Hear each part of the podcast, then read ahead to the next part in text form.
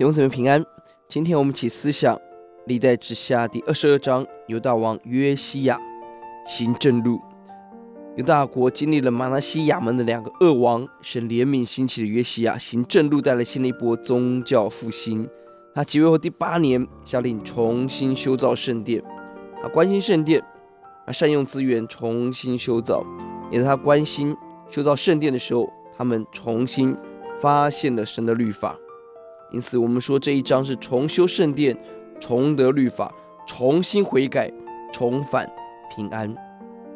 申命记十七章十八节，神本来规定以色列君王要为自己抄录一本圣经，但这时候非但没有抄录，甚至连圣经在哪儿都找不到了。因此，重新发现律法何等的重要，而君王用心谦卑的聆听、阅读、求问神，这样的态度得到神高度的肯定。整个国家在逐步远离神，玛拿西罪恶中已经进到不能悔改的阶段。但到约西亚的时候，神特特怜悯保护约西亚。十五到十七节是神公义的刑罚，但到了十八到二十节是神在刑罚中神怜悯的作为。因此，我们可以说，约西亚的复兴从重修圣殿、教会开始，接下来重得律法，接下来重新悔改。得着神的怜悯，而重返平安。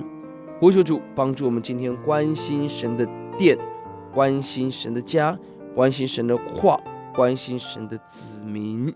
钥节十三节说：“你们去为我、为民、为犹大众人，以这书上的话求问耶和华，因为我列祖没有听从这书上的言语，没有遵着书上我吩咐我们去行，耶和华就向我们大发烈怒。”当约西亚听到神的话。十一节，他热切悔改，求问神，按着神的话语来认识求问，不但为自己，为所有的百姓求问，自省悔改，及时的寻求神，这成为我们何等的美的榜样。我们来祷告，耶稣，我们感谢您，在这样一个堕落、黑暗、人心离开上帝、远离神的一个时代，主，我们感谢您呼召我们成为你的百姓，为主来做见证，传扬你的名。主啊，你帮助我们，不要灰心，不要害怕。哦，主啊，让我们效法约西亚起来，关心神的殿，关心神的家，让我们起来关心上帝的律法，用心的读，以至于神把那个悔改的大能，神把平安的恩典给我们。